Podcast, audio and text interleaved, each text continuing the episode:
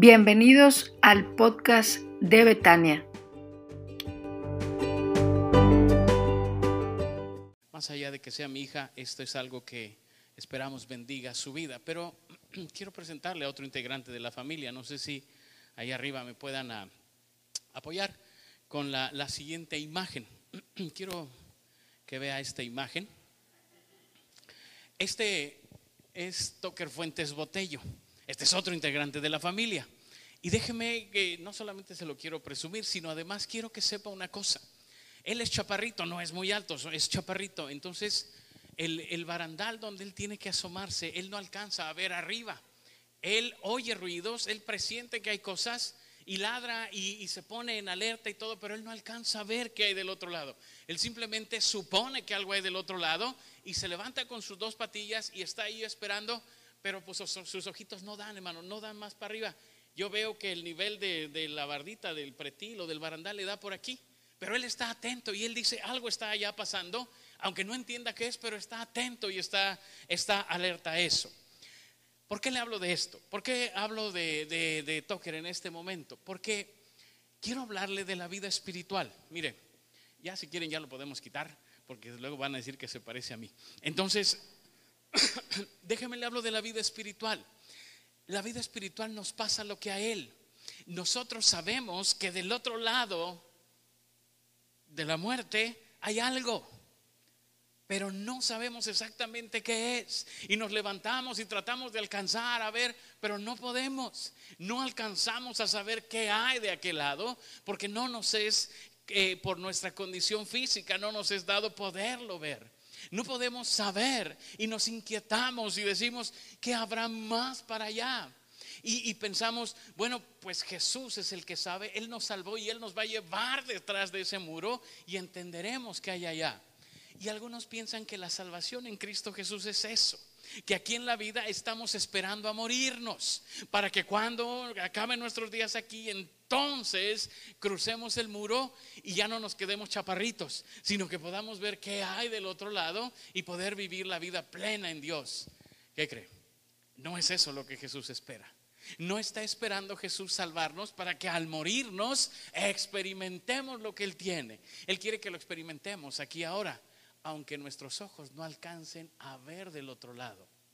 Aunque nos quedemos como Toker, simplemente con la expectativa de que algo hay, Él no quiere que estemos siempre pensando, cuando me muera voy a pasar este muro y voy a saber qué hay.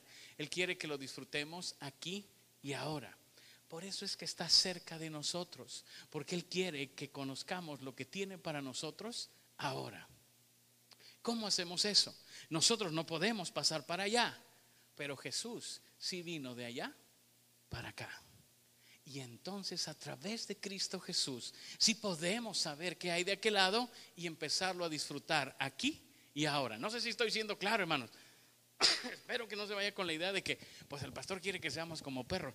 No, no, lo que le quiero decir es, nosotros no alcanzamos a ver qué hay allá, pero Jesús que vino de allá para acá puede mostrarnos lo que hay allá. Y de esa manera nosotros podemos vivir y vivir con gozo. Pero no solamente estamos para disfrutar nosotros. Según lo que dice Mateo 6, 9 y 10 en el Padre Nuestro, dice, ustedes oren de la siguiente manera. Padre nuestro que estás en los cielos, que sea tu santo, dice que sea siempre tu santo nombre, que tu reino venga pronto, que se cumpla tu voluntad en la tierra como se cumple en el cielo. Jesús dijo, no solamente quiero que empiecen ustedes a disfrutar lo que hay allá de aquel lado del muro ahora, sino que además pidan al Señor que lo que sucede allá empiece a suceder de este lado del muro. A ver, hermanos, voy a tratar de explicarlo bien. En el Padre nuestro Jesús dice, pídanle al Señor que lo que sucede en el cielo empiece a suceder en la tierra. Y para eso estamos llamados. Venga tu reino, dice el Padre nuestro, hágase tu voluntad que lo que sucede en el cielo empiece a suceder aquí y ahora. ¿Cómo lograr eso? Eso es lo que vamos a meditar en esta mañana, eso es lo que vamos a ver y yo titulé el mensaje Aprovechando la ventaja. Ahora sí vaya conmigo al Evangelio de Juan, al capítulo 6, los versículos 3 al 14. Por favor, abra su Biblia o prenda su dispositivo ahí. Evangelio de Juan, capítulo 6, los versículos del 3 al 14. Entonces Jesús subió a una colina y se sentó allí rodeado de sus discípulos. Ya era casi el tiempo de la celebración de la Pascua judía. Enseguida Jesús vio una gran multitud que venía a su encuentro. Dirigiéndose a Felipe le preguntó, ¿dónde podemos comprar pan para alimentar a toda esta gente? Lo estaba poniendo a prueba porque Jesús ya sabía lo que iba a hacer. Felipe contestó, aunque trabajáramos meses enteros, no tendríamos el dinero suficiente para alimentar a toda esta gente. Entonces habló Andrés, el hermano de Simón Pedro. Aquí hay un muchachito que tiene cinco panes de cebada y dos pescados. Pero ¿de qué sirven ante esta enorme multitud? Jesús dijo, díganles a todos que se sienten. Así que todos se sentaron sobre la hierba en las laderas. Solo contando a los hombres sumaban alrededor de cinco mil. Luego Jesús tomó los panes, dio gracias a Dios y los distribuyó entre la gente. Después hizo lo mismo con los pescados y todos comieron cuanto quisieron. Una vez que quedaron satisfechos, Jesús dijo a sus discípulos, ahora junten lo que sobró para que no se desperdicie nada. Entonces ellos juntaron las obras y llenaron doce canastos con los restos que la multitud había dejado después de comer de los cinco panes de cebada. La gente al ver la señal maravillosa que Jesús había hecho exclamó, no hay duda que es el profeta que esperábamos. Hasta ahí vamos a leer, hermanos. Padre, gracias por este tiempo, gracias por la bendición de estar reunidos. Quiero pedirte, Señor, que hables a nuestros corazones. Quiero suplicarte, Señor, que sean gratos los dichos de mi boca y la meditación de mi corazón delante de ti. En Cristo Jesús. Amén. Hermanos, quiero, quiero decirles que nosotros tenemos que aprovechar la ventaja que tenemos. ¿Cuál es la ventaja que tenemos? Que sabemos que hay del otro lado del muro que sabemos que es lo que nos espera en la eternidad. Esa es la ventaja que usted y yo tenemos. Por años y desde siempre las culturas han tenido inquietud por qué pasa cuando la gente se muere. ¿Qué sucede cuando alguien se muere? Los aztecas ponían a estos perritos solo quincles, ¿se acuerda? Y entonces decían, es que ellos se saben el camino. Y pobrecillos porque los enterraban con el muerto y vámonos, ahí se quedaba el perrito. Las otras culturas allá, las pirámides egipcias y todas esas cosas, con este temor a saber qué hay después de la, de la muerte. Nosotros tenemos ventaja. Nosotros sabemos qué hay después de la muerte, no porque hayamos ido, gracias a Dios, sino porque Cristo Jesús vino y nos explicó qué es lo que hay. Esa ventaja la tenemos que aprovechar. Y quiero que vaya conmigo en este texto tres cosas, tres cosas que nos dejan ver lo que Dios quiere hacer por nosotros. Lo primero es que vivimos en medio de gran necesidad. Entonces subió Jesús a un monte y se sentó allí con sus discípulos. Y estaba cerca la Pascua, la fiesta de los judíos. Lo primero que quiero decirle es que vivimos en un mundo de gran necesidad en medio de, gran religiosidad. La gente en nuestros días, su problema no es que no sea religiosa porque sí son religiosos. Sí son religiosos. No solo pienso en la, en, la, en la religión tradicional. La gente en realidad sí está buscando a Dios, hermanos. Nosotros pensamos que no, pero sí lo están buscando. Nosotros lo hacemos aquí. Otros lo hacen en, la religión tradicional, pero otros lo hacen a través de... Ayúdeme, no me deje solo, ayúdeme. Buscan relacionarse con Dios a través de... ¿Eh? Del yoga, de la meditación, de las religiones orientales. Ahora que hay tantas, ¿no? Ahora que hay tantas y tan profundas. Allá en mi rancho, en la Ciudad de México, si usted va al Zócalo, hay gente vestida como guerreros aztecas danzando y diciendo que, que están queriendo renovar la religión. Así es que en una de esas semanas, cuídese, no me lo vayan a sacrificar por ahí. No, porque de eso se trataba. Y, andan buscando así. ¿De qué otras maneras ha oído usted que la gente quiere, quiere buscar a Dios? El tarot, el tarot del otro lado, el lado oscuro, el tarot y estas cosas, la magia y ese, tipo de cosas, quieren conectarse a algo superior y lo están buscando.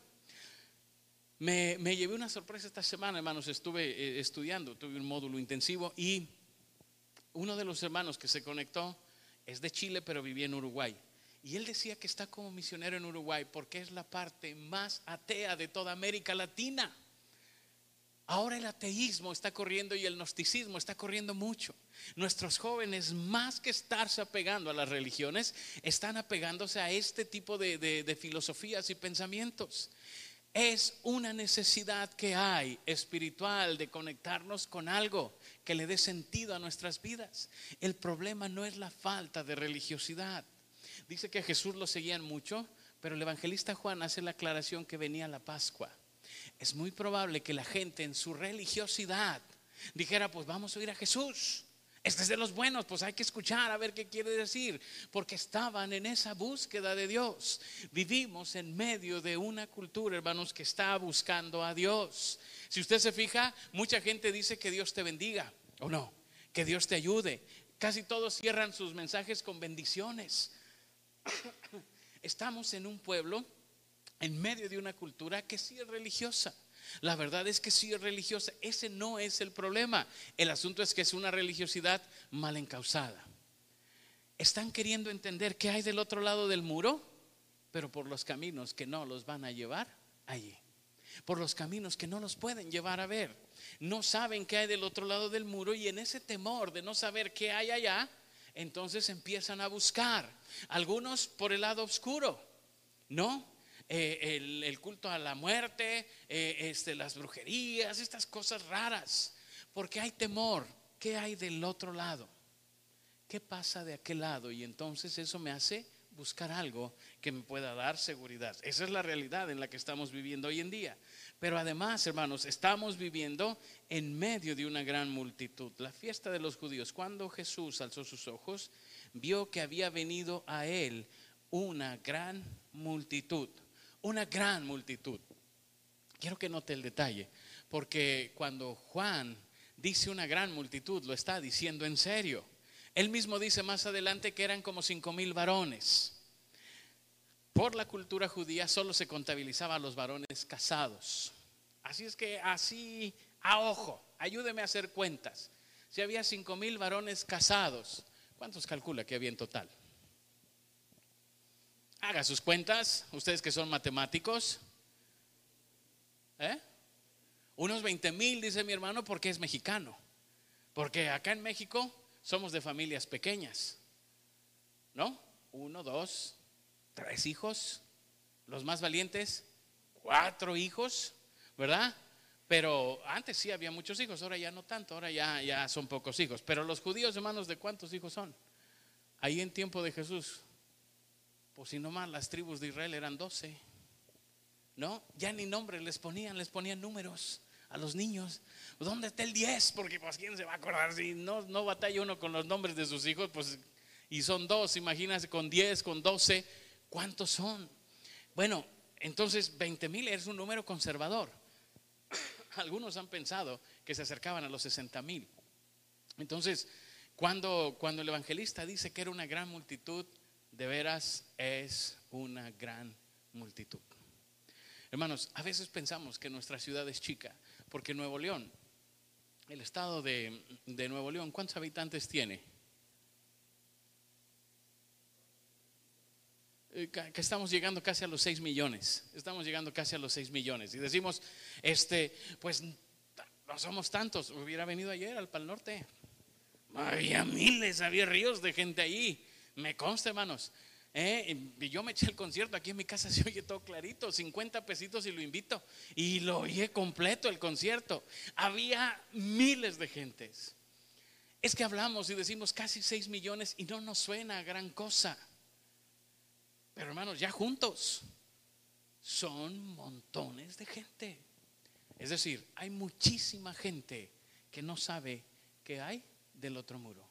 Les pasa lo que a mi toker sospechan, intuyen, pero no alcanzan a ver qué hay de aquel lado. Y déjeme decirle algo. ¿Ha vivido algún día usted con una inquietud o una duda en su, corazón, su mente o su corazón? No hay paz. ¿Cómo cree que están viviendo esas multitudes? Sin paz en su corazón. Es un gran desafío para nosotros, los que sí sabemos que hay de aquel lado del muro poder ayudar a esta gran, gran multitud. Jesús pone el desafío frente a sus discípulos porque dice el texto que le dice a Felipe, perdón, le dice a Felipe, ¿de dónde compraremos en el versículo 5? Dice, enseguida Jesús vio que una gran multitud venía a su encuentro y dirigiéndose a Felipe le preguntó, ¿dónde podemos comprar pan para alimentar a toda esta gente? Y hermanos, la pregunta sigue siendo la misma para nosotros. ¿Cómo vamos a hacer para suplir la necesidad de todos estos que tienen una gran necesidad de conectarse con Dios, pero que están imposibilitados de saber qué hay allá? es un desafío grande. Y nunca habíamos sido tan conscientes de la urgencia que tenemos de darles a conocer y de saciar su necesidad como ahora, cuando vimos cómo murieron miles. En cosa, hermano, de semanas. En un tiempo muy corto pudimos ver que mucha gente podría morir sin saber qué había del otro lado del muro, sin la esperanza, sin la seguridad de saber qué hay del otro lado. ¿Se da cuenta la urgencia? Hasta ahora hemos venido desarrollando y yo espero que se haya gozado, hermanos, con los sermones que hemos venido meditando. Toda esta serie de Dios está más cerca de lo que crees. Para mí ha sido una gran bendición y espero que para usted también. Pero cuando pienso que Dios está más cerca de lo que creo, es porque también eso le da un propósito a mi vida. Eso le da un propósito a mi vida. Y quiero que lo vea conmigo. Segunda cosa que quiero decirle. Vivimos en medio de una gran oportunidad.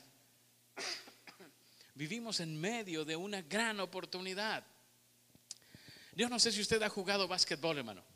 Pero el básquetbol se ve bien fácil hasta que te toca tirarle a la canasta. ¿O no es cierto? Cuando le tiras dices, ay, está bien chiquito el aro. No, cuando le tiran otro dices, ah, ¿cómo van a fallar? Está bien, bien grande el aro. Pero cuando te toca tirar a ti, dices, está bien chiquito. El fútbol es igual o no. Cuando van a tirar un penalti, dices, ah, ¿cómo lo va a fallar? Está bien grande la portería. Bueno, depende de qué lado estés. Si eres portero, se ve enorme, o no, hermanos, ustedes que son jugadores profesionales. Pero si eres tirador, se ve bien chiquita. Y uno dice, ah, yo la había visto más grande, se me hace que la achicaron. ¿Se acuerda cuando se jugaba en las calles que movían las piedras para hacer más chiquita la portería? Dice, ah, movieron la piedra. Depende de qué lado te pares. Pero déjame decirte algo. Entre más grande es la portería, más fácil es meter el gol, ¿no es cierto? Entre más grande es el aro, más fácil es encestar entre más gente hay, más fácil es trabajar con ellos. Porque si hubiera un solo necesitado en el mundo, pues para encontrarlo. Y luego para saber qué necesita y todo. Pero cuando hay tantos hermanos, tenemos una gran, gran oportunidad de servir. Porque nosotros sí sabemos que Jesús ya vino y nos dijo qué hay de aquel lado. Entonces, hay materiales para hacer lo que necesitamos. Uno de sus discípulos, Andrés, hermano de Simón Pedro, le dijo, aquí está un muchacho que tiene cinco panes de cebada y dos pececillos. Mas, ¿qué es esto para tantos? El Señor ha provisto lo que necesitamos para suplir la necesidad de toda esa gente. A ti y a mí se nos hace poco, pero el Señor sabe lo que está haciendo. Dice que de pronto encontraron un muchachito por la expresión, no sabemos, pero debió haber sido un adolescente. Y luego él llevaba su lonche, ¿verdad? ¿Qué llevaba, hermanos? Ya lo leímos ahí. ¿Qué llevaba? Cinco panecitos y dos peces. Vea la palabra que usa Juan, aún en la traducción, pececillos. Pececillos. Yo siempre pensé que el atún, hermanos, era un pez chiquito, porque vienen unas latas así. Y qué tan grande puede ser que cabe en la lata. Pero si ha visto el atún, es un pescado gigantesco. ¿Usted cree que, que el niño llevaba dos atunes completos? No, hermano. Por la palabra misma llevaba dos pececillos, tampoco charales, tampoco exagere. Pero, pero ¿a qué le suena? Como a dos sardinas, más o menos, para que tenga una idea. Si no las conoce, vaya a comprar una lata de portola y ahí vienen las sardinas. Son peces pequeños. Y los panes no eran cinco baguettes, porque también tendemos a, maximizar el asunto. No, no, realmente eran panes pequeños. Es que ya estoy haciendo muchos comerciales en este sermón, hermanos, pero ¿conocen los colchones bimbo? ¿Sí? son maduros también porque ya no los venden, ¿eh? Ya son de generaciones antiguas. Este, ¿sí se acuerda que eran panecitos así como de este tamaño que venían todos pegaditos? Más o menos como esos. Yo creo eran cinco de esos. Era una comida para el niño. Ni siquiera era para un adulto. Equivaldría a la cajita feliz de nuestros días. Lo único que le faltaba era el juguete. No, ya, era el colmo que dijera eh, cinco panes, dos pecillos y un juguete. Pero eh, eh, equivaldría más o menos a eso. Era una porción muy pequeña. Sí conoce la cajita feliz, ¿verdad? se ha quedado con hambre, ¿verdad? Porque eso nomás para que el niño tenga el juguete, pero uno dice, ah, caray. Este, bueno, luego les platico. Entonces, era una porción muy pequeña. No era para todos, ni siquiera para otra persona. Era para el niño, realmente. Para que él pudiera comer. Entonces los discípulos encuentran al niño y lo llevan a Jesús y a lo mejor hasta riéndose. Señor, pues a lo mejor lo llevaron como broma, ¿no? Pues ¿qué crees? Mira lo que encontramos. Trae su cajita feliz. Pero pues ¿cómo le damos a estos 60 mil? Con lo que él trae. Y hermanos, aquí es donde Jesús se muestra poderoso. A veces pensamos, el pastor no ubican las cosas. Mire cuántos somos en Betania, ni que fuéramos tantos. Pero no se trata de cuántos somos o qué tenemos. Se trata de qué tan dispuestos estamos a dar. A veces pensamos, ¿qué tanto podemos hacer nosotros para 6 millones de habitantes? Pareciera que somos tan poco. Pues eso depende de qué lado estás. Si estás pensando desde este lado del muro, sí. Pero si sabes lo que hay del otro lado del muro, no. Venga tu reino, hágase tu voluntad. Señor, que esta gente vea quién eres tú, que esta gente se asome un poco a lo que hay del otro lado del muro. Y entonces Jesús dice, siéntenlos. y lo sientan. Y Jesús hace algo extraordinario. Jesús hace algo extraordinario y usted conoce muy bien la historia. No solamente vivimos en medio de una gran oportunidad porque tenemos cosas para hacer lo que se necesita, sino porque tenemos un Señor bondadoso.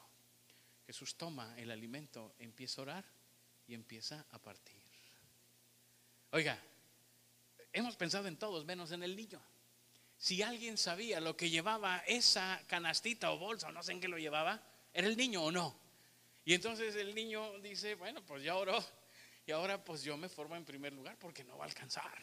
No, usted sabe que uno, hermano, esas técnicas son de seminario. Hay que sentarse primero porque si no, no alcanza la comida. Entonces el niño se pone ahí y yo quiero imaginarme la cara del niño sonriendo como diciendo, pues no va a alcanzar.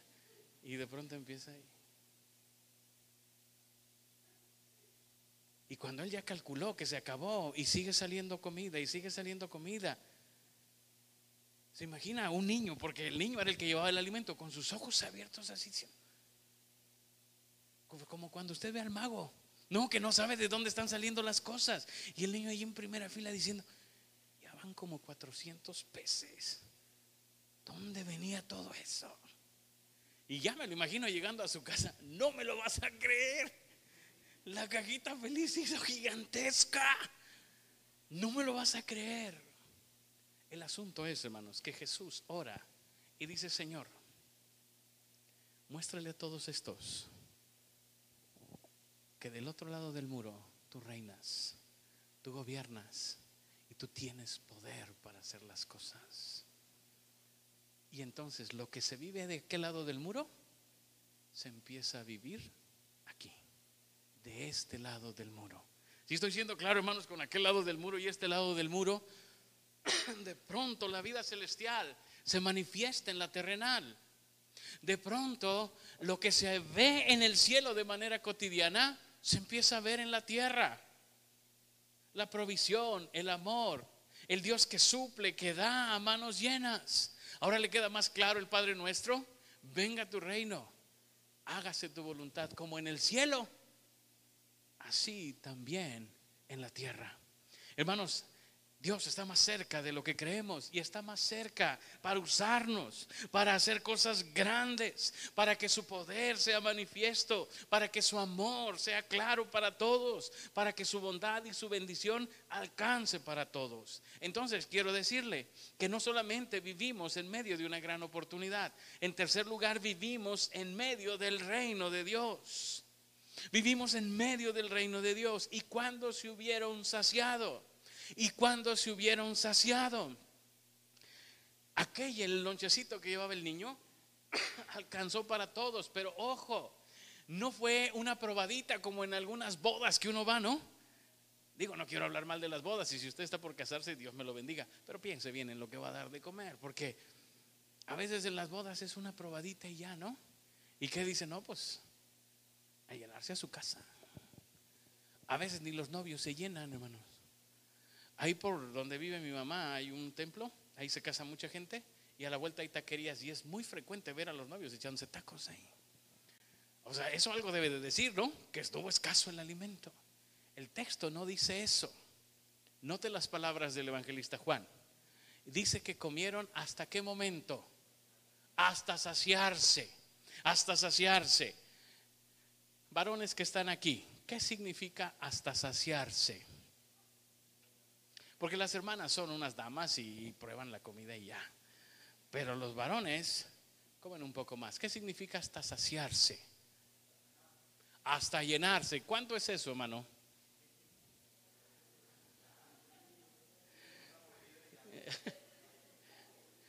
Miren, hermanos, si ustedes no están viniendo al discipulado de varones, se están perdiendo de los estudios. Pero aparte de una barbacoa, hijo, hoy volvieron a traer barbacoa para desayunar. Hasta saciarse, hermanos. La verdad es que el evangelista nos deja ver que hubo abundancia de alimento. Porque lo que estaba sucediendo ahí no es lo que pasa en la tierra normalmente. Estaba pasando lo que sucede en el cielo hágase tu voluntad como en el cielo, así también en la tierra. Usted y yo que sabemos que el Señor está más cerca de lo que creemos, debemos orar para que la gente conozca a Dios. Pero ¿sabe cómo lo va a conocer? Cuando las cosas que suceden en el cielo empiecen a suceder en la tierra. Ahora, eso suena así como muy pretencioso, hermanos. Eso, eso suena como muy pretencioso. Dice el final del texto, aquellos hombres entonces, viendo la señal que Jesús había hecho, dijeron, este verdaderamente es el profeta que había decidido venir al mundo, que había de venir al mundo, perdón. Vivimos en medio del reino donde la bendición abunda y donde el Señor es honrado. Déjeme decirle, ¿cómo hacer para que las cosas del cielo empiecen a suceder en la tierra? empiece su día diciéndole al Señor, Señor, yo sé que tú estás más cerca de lo que yo me he dado cuenta. Quiero pedirte que este día me uses para que lo que sucede en el cielo empiece a suceder en la tierra. Ore al Señor y sea consciente de eso. Entonces, cuando llegue a su casa y vea que su niño, queriendo hacerle una manualidad, cortó dos billetes de mil pesos y le, les cortó la carita y se los pegó en un papel, piense cómo hacer que lo que sucede en el cielo suceda en la tierra.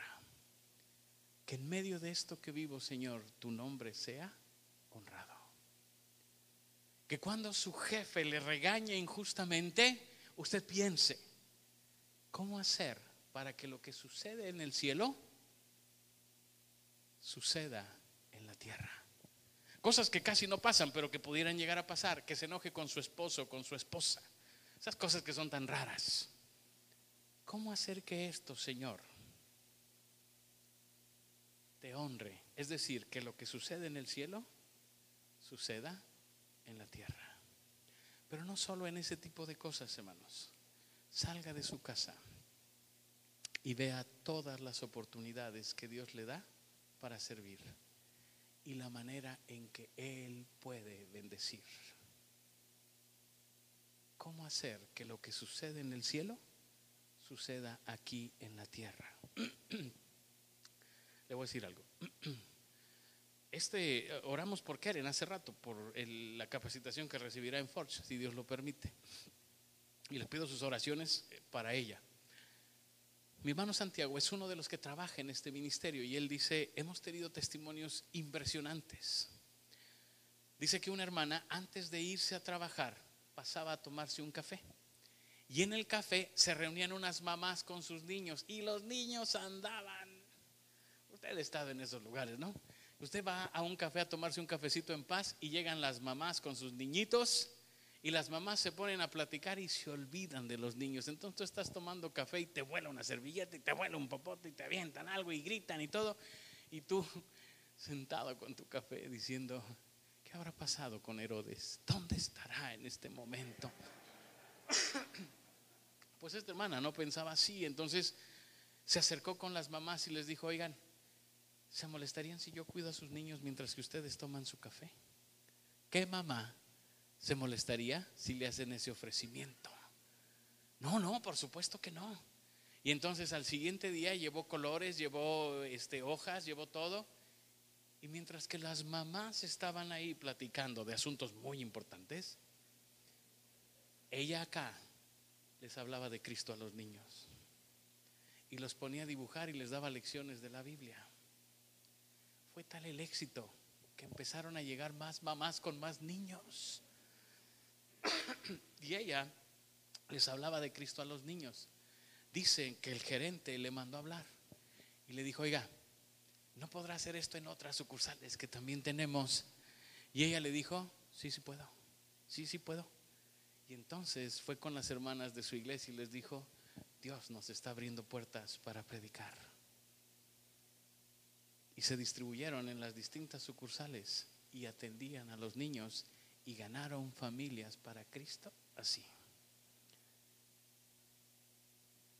Venga tu reino, hágase tu voluntad, como en el cielo, así también en la tierra. No se trata de que tengas mucho, esta hermana no tenía gran cosa, pero lo que tenía lo dio y sirvió para ganar a otros. ¿Qué tienes tú?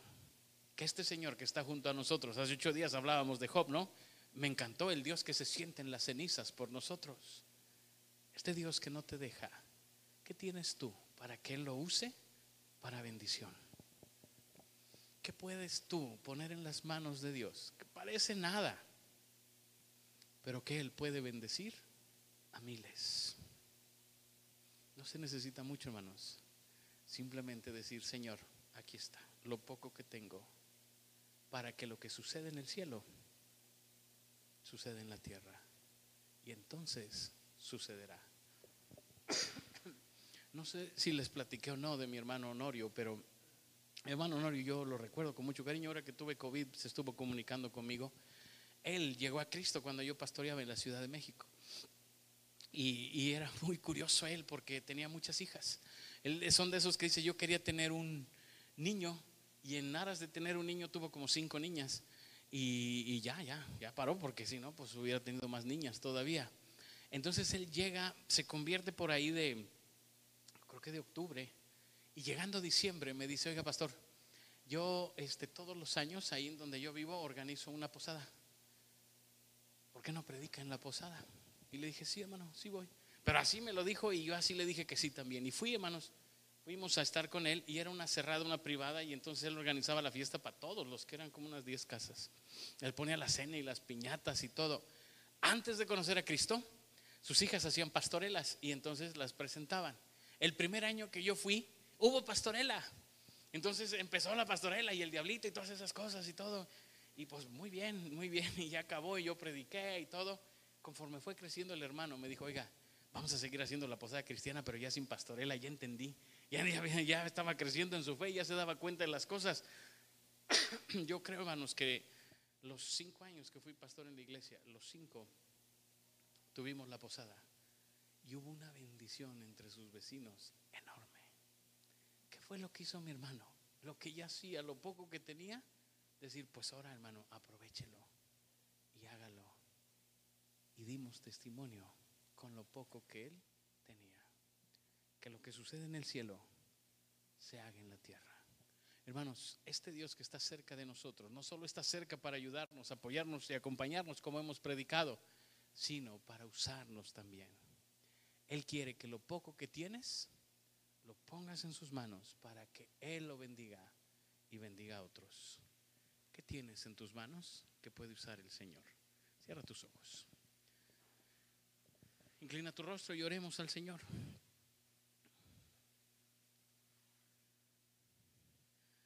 Y aprovecha esta oración para preparar tu corazón